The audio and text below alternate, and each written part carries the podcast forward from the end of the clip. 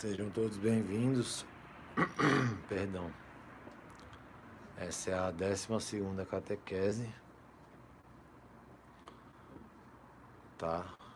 E o tema dela vai ser a missão de Jesus e a sua pedagogia. Vou esperar um tempinho ver se entra alguém é, para a gente fazer a oração inicial e a gente começa. Se não entrar ninguém, não tem problema.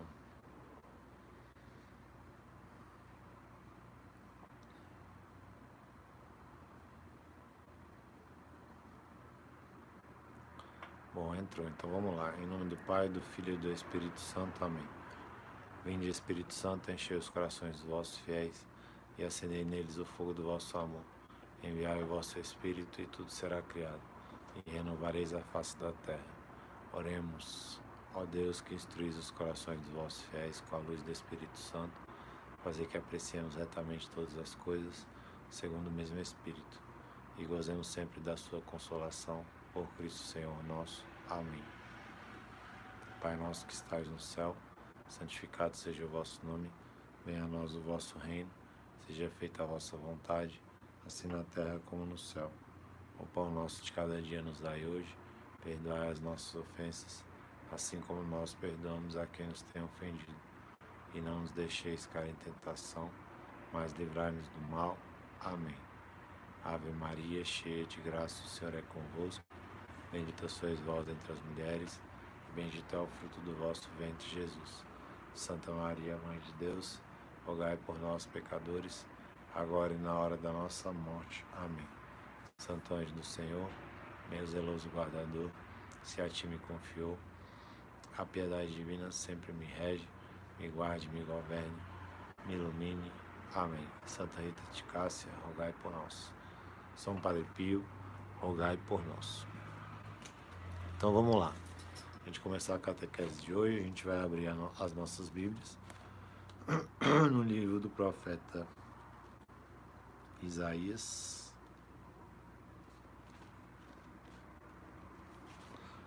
No capítulo 61.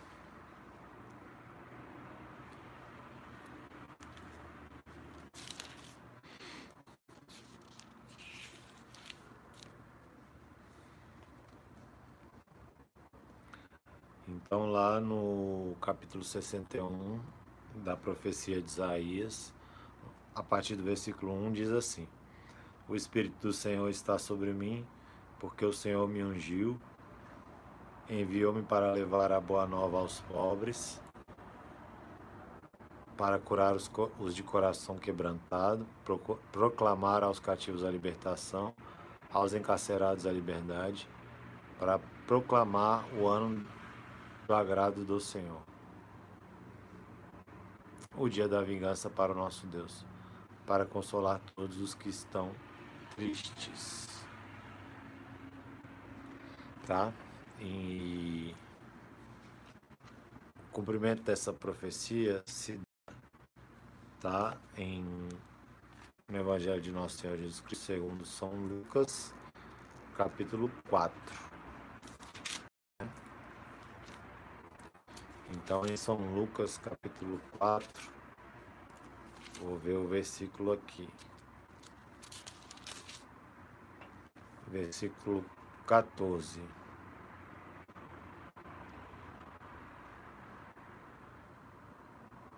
Não, perdão.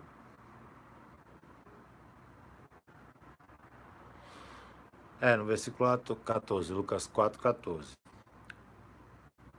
Pela força do Espírito, Jesus voltou para a Galiléia e sua fama se espalhou por toda a região. Ele ensinava em suas sinagogas e, é, sinagogas e era elogiado por todos. Foi então a Nazaré, onde fora criado. Conforme seu costume, no dia de sábado foi à sinagoga e levantou-se para fazer a leitura. Deram-lhe o livro do profeta Isaías. Abrindo o livro, encontrou o lugar onde está escrito: O Espírito do Senhor está sobre mim, pois ele me ungiu para anunciar o Evangelho aos pobres, enviou-me para proclamar a liberdade dos presos e aos cegos a visão, para pôr em liberdade os oprimidos e proclamar um ano de graça do Senhor. Depois fechou o livro, entregou ao, ao ajudante e sentou-se. Os olhos de todos na sinagoga estavam fixos nele. Então começou a dizer-lhes: Hoje cumpriu-se esta palavra da Escritura que acabais de ouvir. Então Jesus é, pega o livro do profeta Isaías, lê aquela profecia e toma sobre si, né? E com autoridade, né? Com o poder, ele recebe a palavra né, de profecia e aplica a ele mesmo, né, para dar cumprimento, tá?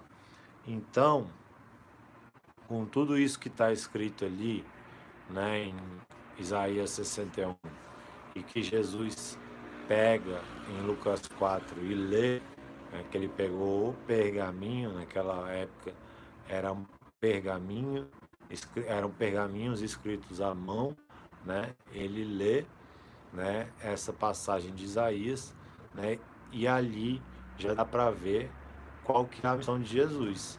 E a primeira coisa que é, está ali no, no profeta Isaías, que é a missão de Jesus, é a, primeira coisa é evangelizar os pobres, né? Como é dito nas, nas bem-aventuranças, a primeira bem-aventurança é bem-aventurados os pobres, tá? Então aqui Jesus é, usa Isaías né, para afirmar sua preferência missionária né, por aqueles desprovidos de tudo, né? Tá? Pelos marginados, pelos, pelos marginalizados, pelos oprimidos, pelos, por aqueles que não tinham esperança, né? É, o anúncio do reino de Deus é para todos, né? Mas é, existe essa preferência de Jesus, né? Por aqueles que sofrem por aqueles que choram, e por aqueles que se veem é, necessidades de Deus. E essa necessidade de Deus é a pobreza de espírito. Pobreza de espírito não é você ser tipo uma pessoa que não conhece a religião. Não, é, não tem nada a ver pobreza de espírito é você se ver necessitado do Senhor, né? E aí Jesus vem para esses pobres de espírito e esses são puros de coração, né? É, Jesus falou: Eu não vim para os que têm é, saúde, eu vim para aqueles que são doentes, né? Então, os pobres de espírito, né? Os anauinhos, os pobrezinhos de Deus aguardavam essa libertação social, religiosa, política e econômica, né? Que eles eram excluídos de tudo. Aí a segunda é, palavra de ordem da missão de Jesus, depois de evangelizar os pobres, é proclamar a remissão aos presos, a liberdade dos presos. presos. Mas não é só preso que estava sobre é, grades, né, cadeias, não é o, o espaço físico, né? É a condição espiritual. Então existia as amarras políticas, né? As leis injustas, né? Que era é, a opressão do Império Romano, né? Então, além da opressão do Império Romano, né, das leis injustas, das amarras políticas, da opressão é, financeira, também tinha a opressão religiosa que era operada pelos sacerdotes, pelos fariseus, né? Então, a, a prisão não era somente material, era também espiritual. Só que é, essa prisão espiritual não era só somente só operada, é, causada pelos fariseus. Era a, prisão do pecado. Então, como Jesus veio derrotar o pecado, como ele veio tomar sobre si os pecados para vencer o pecado, para vencer a morte, né? Ele veio né, libertar os que estavam presos, tá? E ele veio quebrar essa corrente maligna, né? Lá em João 10, 10 ele diz, eu vim para que todos tenham vida e que todos tenham vida plenamente.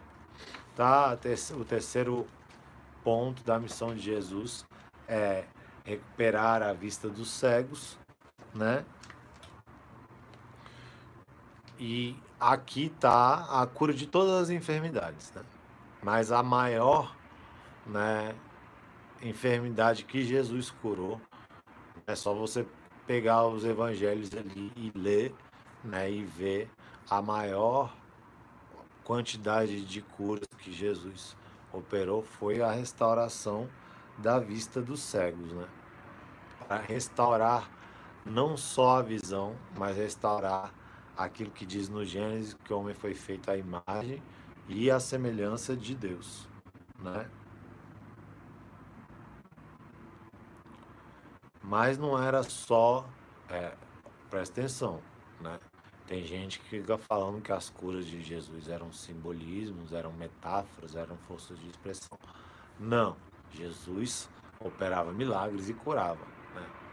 Só que hoje, para nós, né, essa recuperação vista, né, é tirar as escamas dos olhos, né, para a gente poder ver além das coisas do mundo, ver as coisas do alto, ver as virtudes teologais, o amor, a fé e a esperança e ver o mundo desta forma, tá bom?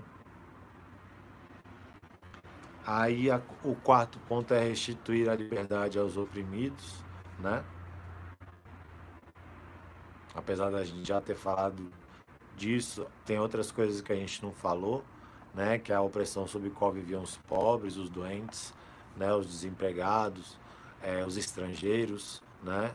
É, os leprosos, né, que eram obrigados a andar com sinete, avisando que eles estavam se aproximando. Né? Essas pessoas elas não podiam viver com aqueles que eram social e economicamente bem-sucedidos. Eles eram é, marginalizados. Né? Então, o que restava para esse povo era mendigar. Né? É, os pequenos produtores rurais tinham perdido suas terras, né? é, tinham as mulheres e ainda tinham as prostitutas que podiam ser apedrejadas até a morte em praça pública, tá? Então é para esses oprimidos que Jesus veio, né? Para libertá-los desse estado de marginalização desumana. E aí vem esse proclamar o ano da graça do Senhor que no antigo Israel, tá? É, no antigo povo judeu, no povo da antiga aliança, tinha uma lei que foi dada por Deus a Moisés que se referia ao ano sabático, né? Então o sabate, né, que era o sábado, que ainda hoje é para os judeus o sábado, é o sétimo dia da semana, né? É, o ano sabático era de sete em sete anos. E de sete em sete anos né, eram perdoadas as dívidas né, financeiras das pessoas né, de Israel que não conseguiam pagar aquela dívida. Então, Jesus muda né, essa lei mosaica, né, essa lei antiga, e transforma né, o perdão das dívidas num perdão de pecados. Né? E por isso que ele incomodava, incomodava tanto os fariseus, porque ele que era que era no que é Deus estava né, é, na forma humana, tinha assumido sobre si a forma humana, né, perdoava os pecados, né, e isso escandalizava os judeus, tá? E aí continuando a missão de Jesus no que não está enumerado nessa passagem é, de Isaías, que ele veio para ensinar e curar. Né? A primazia, a primeira coisa é ensinar, né? É, se a gente pega aqui, é, a, gente, a gente confunde as, as, as coisas, a gente não entende bem, né? Mas quando a gente pega aqui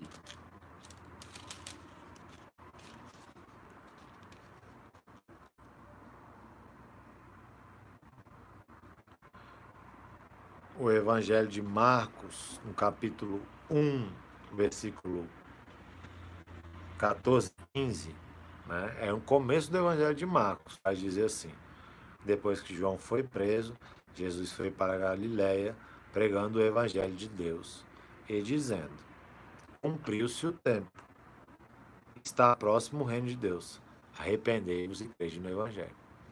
Então, isso aqui é Marcos 1, 15. Então, logo no começo de, do Evangelho de Marcos, Jesus fala para que ele veio. Ele veio para proclamar né, o reino de Deus. Tá?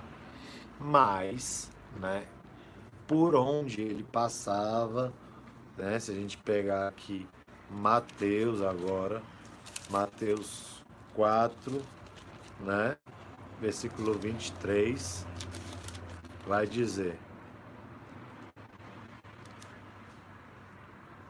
Jesus percorria toda a Galiléia ensinando em suas sinagogas, anunciando o evangelho do reino e curando toda espécie de doença e enfermidade no meio do povo. Tá? Então, é, a missão de Jesus era ensinar e curar. Né? A primazia, como eu disse, repito, era ensinar, proclamar o reino de Deus e a sua doutrina, porque Jesus não veio dar uma mensagem de paz e amor. Ele veio né, falar sobre a doutrina do Pai. Né? Por isso que a gente tem o Sermão da Montanha, as bem-aventuranças e tudo mais. Tá? E aí depois disso vem a salvação do mundo, né? a missão de, salvar o mundo. Né? É... Jesus não veio para condenar, Jesus veio para salvar veio dar condições para o reencontro do homem com o seu Criador, do homem com os seus pais, para expiar os pecados. Né?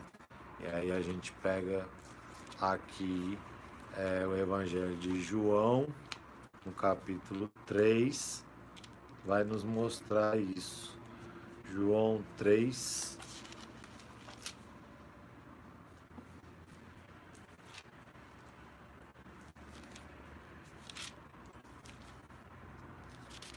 versículo 17. Pois Deus enviou o seu Filho ao mundo não para condenar o mundo, mas para que o mundo seja salvo por meio dele. Amém? E a última coisa, que é a missão de Jesus, é fazer a vontade do Pai, né? E aí diz em João 6, 38, 39. Pois desci do céu não para fazer a minha vontade, mas a vontade daquele que me enviou. E a vontade daquele que me enviou é esta: que eu não perca nada do que ele me deu, mas o ressuscite no último dia. Tá? Então a gente viu a missão de Jesus. Aí, como vocês viram aí no título da catequese, o tema de hoje era a missão de Jesus e a sua pedagogia, né? E qual era a pedagogia de Jesus? Era o que lá na primeira catequese nós falamos sobre o fato da revelação de Deus ser inculturada, né? de é, Deus nos falar na nossa linguagem. Então, Jesus falava na linguagem daqueles homens que, na sua maioria, eram homens bem simples, bem humildes e letrados. E aí a primeira coisa que ele né, usa para falar são as parábolas. E as parábolas vão falar sobre a agricultura, né? como a parábola do semeador, né? o pastoreio, né? como na parábola da ovelha desgarrada, e na pesca, né? que aqueles homens, os primeiros que ele chamou, que ele chamou Pedro, né? Tiago, João, eram pescadores. E aí ele fala, né? E fazer vocês pescadores de homens, tá? Então, nos sinóticos, né, a pedagogia de Jesus nos sinóticos, que é o Evangelho de Mateus, Marcos e Lucas, é o que já foi falado. A pedagogia é ensinar e curar. Né? Então Jesus falava sobre as coisas de Deus e curava. Essa era a forma dele ensinar. O que muda em São João. Em São João, a, a pedagogia, o método de ensinar, passa a ser a controvérsia, passa a ser a discussão, onde Jesus discute né, com os fariseus. Né? E é muito legal. Né? Que aí a gente tem um Jesus que não é um, só um carinha paz e amor, né? Ele discutiu, ele chamou os fariseus de raça de víboras e por aí vai. Né? Como a gente já. A última parte que a gente abriu foi João 3, vamos permanecer em João 3, o diálogo de Jesus com Nicodemos, para a gente entender essa pedagogia de Jesus no Evangelho de João, que não é sinótico.